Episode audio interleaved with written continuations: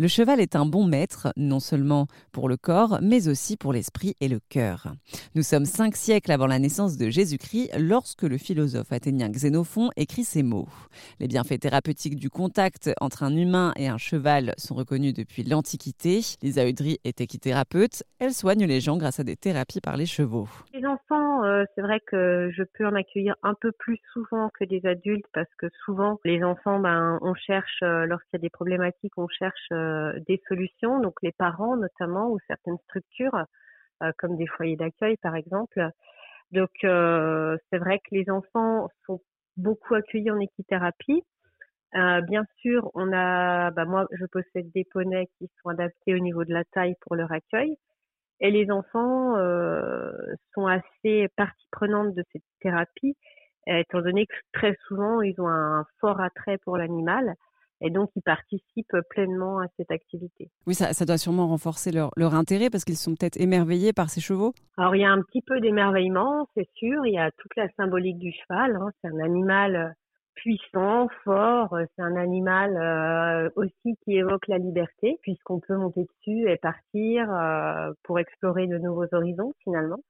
Euh, donc à l'échelle d'un enfant, c'est vrai que ça fait beaucoup. Et puis, c'est moins stigmatisant aussi peut-être hein, que des prises en charge plus classiques où l'enfant va moins adhérer. Et euh, vous, vous vous occupez aussi d'adultes. Il, il, y a tous les âges en fait euh, qui peuvent, euh, qui peuvent passer par vous pour guérir?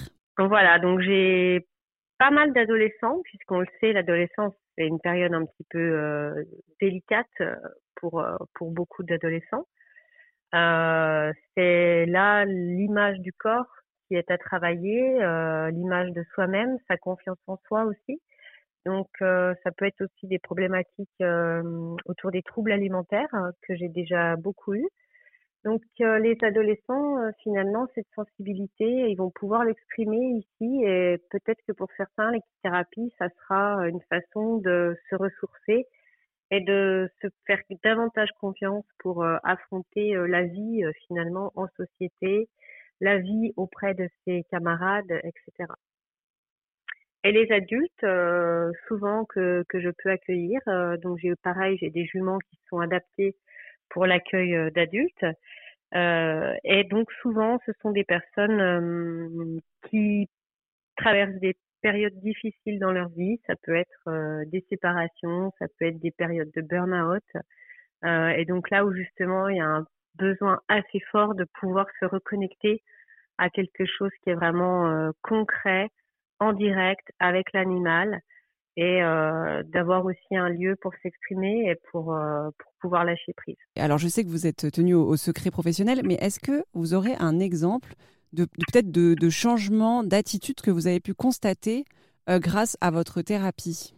Alors oui, voilà, je pourrais pas rentrer dans, dans tous les détails Évidemment. parce qu'effectivement, on est tenu à une certaine réserve par rapport aux patients qu'on accueille.